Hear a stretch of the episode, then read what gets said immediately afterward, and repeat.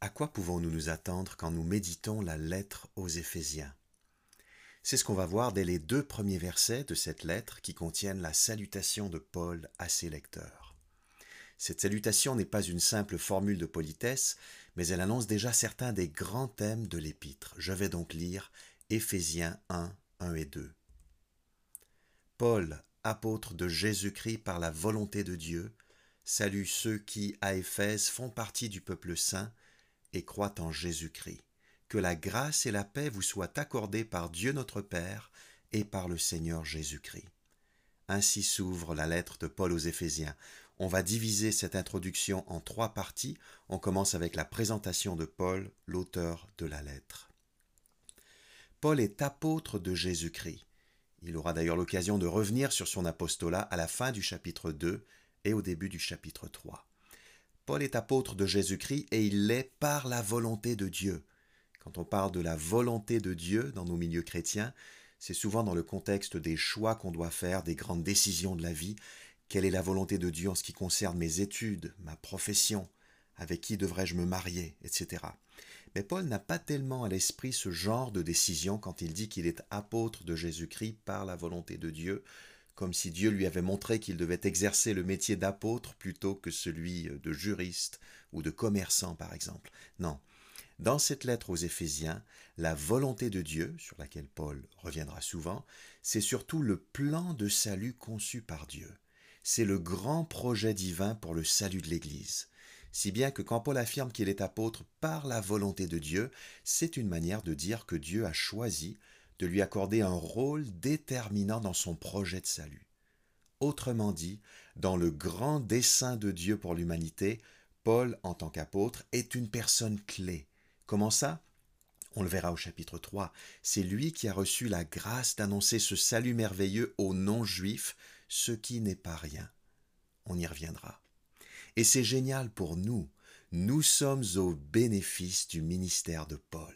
Merci Seigneur pour tout ce que tu nous fais découvrir sur toi par l'intermédiaire de l'apôtre Paul et aide-nous à bien comprendre cette lettre qu'il a rédigée sous l'inspiration du Saint-Esprit.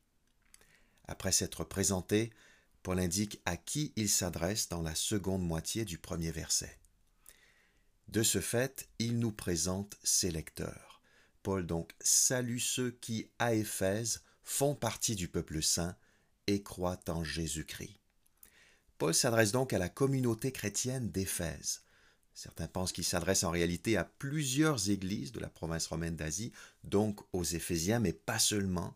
En effet, les mots à Éphèse, ici entre crochets, n'apparaissent pas dans tous les meilleurs manuscrits, indiquant peut-être que la lettre était destinée à plusieurs communautés. Quoi qu'il en soit, les Éphésiens comptent parmi les destinataires de cette lettre.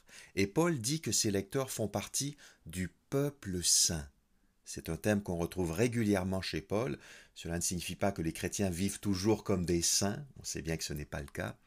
Mais pour Paul, les chrétiens sont tous saints parce qu'ils sont tous consacrés à Dieu et à son service, comme le peuple d'Israël dans l'Ancien Testament était appelé une nation sainte et consacrée à Dieu. Et non seulement les lecteurs sont saints, mais ils croient en Jésus-Christ. Ils ont la foi en Jésus-Christ, thème que Paul va développer abondamment dans cette lettre. Ces quelques lignes nous renseignent sur notre identité en tant que chrétien aujourd'hui. Qui suis-je? C'est une question qui a toujours intéressé l'être humain et qui reste d'actualité. Qui sommes-nous vraiment en tant que chrétiens? C'est important de le savoir et d'en être convaincu. On est membre du peuple saint, un peuple consacré à Dieu, et on est croyant, on a la foi en Jésus-Christ. Voilà notre identité fondamentale, mais il faut encore ajouter autre chose. Après la présentation de l'auteur et celle des lecteurs, Paul adresse sa salutation au destinataire de sa lettre au verset 2 et je lis ce verset, que la grâce et la paix vous soient accordées par Dieu notre Père et par le Seigneur Jésus-Christ. Grâce et paix, deux bienfaits extraordinaires qui ne sont pas choisis au hasard puisque Paul les développera dans la suite. La grâce, c'est un don, et c'est plus précisément un don qu'on ne mérite pas, qui nous est offert ici par Dieu notre Père et par le Seigneur Jésus-Christ. C'est une faveur de Dieu et de Christ qui est totalement imméritée la paix, C'est parfois un sentiment intérieur de sérénité et nous avons tous besoin de ce calme intérieur, mais ici il n'est pas premièrement question de cela. Étant donné que dans la suite de sa lettre, Paul parlera surtout de la paix relationnelle au sein de la communauté, de la réconciliation entre juifs et non-juifs, de la bonne entente fraternelle, c'est sans doute cette paix-là qu'il souhaite déjà à ses lecteurs. Bien entendu, quand on est en paix sur le plan relationnel, cela favorise aussi la paix intérieure, mais c'est important de distinguer les deux. Mais pourquoi souhaiter aux chrétiens la grâce et la paix alors qu'ils les ont déjà reçus C'est ce qu'on va voir dans la suite.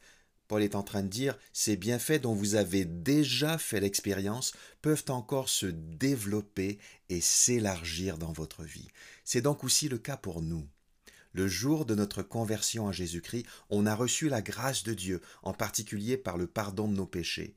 Mais qui peut dire qu'il n'a plus besoin de grâce après sa conversion? Chaque instant de chaque jour qui passe, comme le dit le cantique. J'ai besoin de la grâce de Dieu, de ses dons, de ses faveurs imméritées, du renouvellement de son pardon. J'en ai besoin aujourd'hui. Je ne pourrais pas vivre cette journée sans grâce supplémentaire de la part de Dieu, sans un approvisionnement nouveau en grâce. Et c'est pareil pour la paix.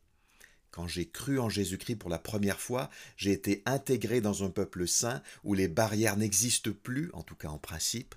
Pourtant, je vis parfois des difficultés relationnelles avec d'autres chrétiens. Ça ne sert à rien de se voiler la face. J'ai donc besoin que la paix de Dieu prenne de l'expansion dans ma vie, dans mes relations et dans mon Église locale. Cette belle paix, cette harmonie procurée par la croix de Christ, je voudrais la vivre plus intensément. Petite note, dans les deux derniers versets de la lettre, Paul souhaite de nouveau la grâce et la paix à ses lecteurs, en Éphésiens 6, 23 et 24. La lettre est donc entourée de grâce et de paix, encadrée par la grâce et la paix. Qu'est-ce que cela suggère? Peut-être ceci. Par l'ensemble de cet épître, par le message même de cette lettre, Dieu veut nous transmettre plus de grâce et plus de paix. Méditer la lettre aux Éphésiens, c'est goûter à la grâce et à la paix de notre Père et du Seigneur Jésus-Christ. En nous imprégnant de cette lettre, on recevra davantage de grâce et de paix. Voilà à quoi on peut s'attendre quand on se plonge dans la lettre aux Éphésiens. Quel est le message central qui se dégage de notre texte, un texte court mais dense? Paul nous procure une équation toute simple peuple saint plus lettre aux Éphésiens égale toujours plus de grâce et de paix. Autrement dit, quand le peuple saint, l'Église, reçoit la lettre aux Éphésiens et s'attache à son contenu, il reçoit en même temps davantage de grâce et de paix. Je reviens à la question, qui sommes-nous? Nous sommes des saints, des personnes consacrées à Dieu, mais surtout pas des personnes qui sont devenues saintes par elles-mêmes ou qui s'efforcent tant bien que mal d'avoir les apparences de la sainteté. Ce qui nous caractérise fondamentalement, ce n'est pas ce qu'on fait pour Dieu ou pour les autres, mais c'est ce que lui a fait pour nous et ce qu'il continue de faire pour nous. On est premièrement les bénéficiaires de sa grâce et de sa paix, et c'est en fonction de ces bienfaits offerts par Dieu qu'on peut effectivement être appelé saint. Parce que Dieu nous donne constamment sa grâce et sa paix, on est consacré à son service et c'est ce qui fait notre bonheur.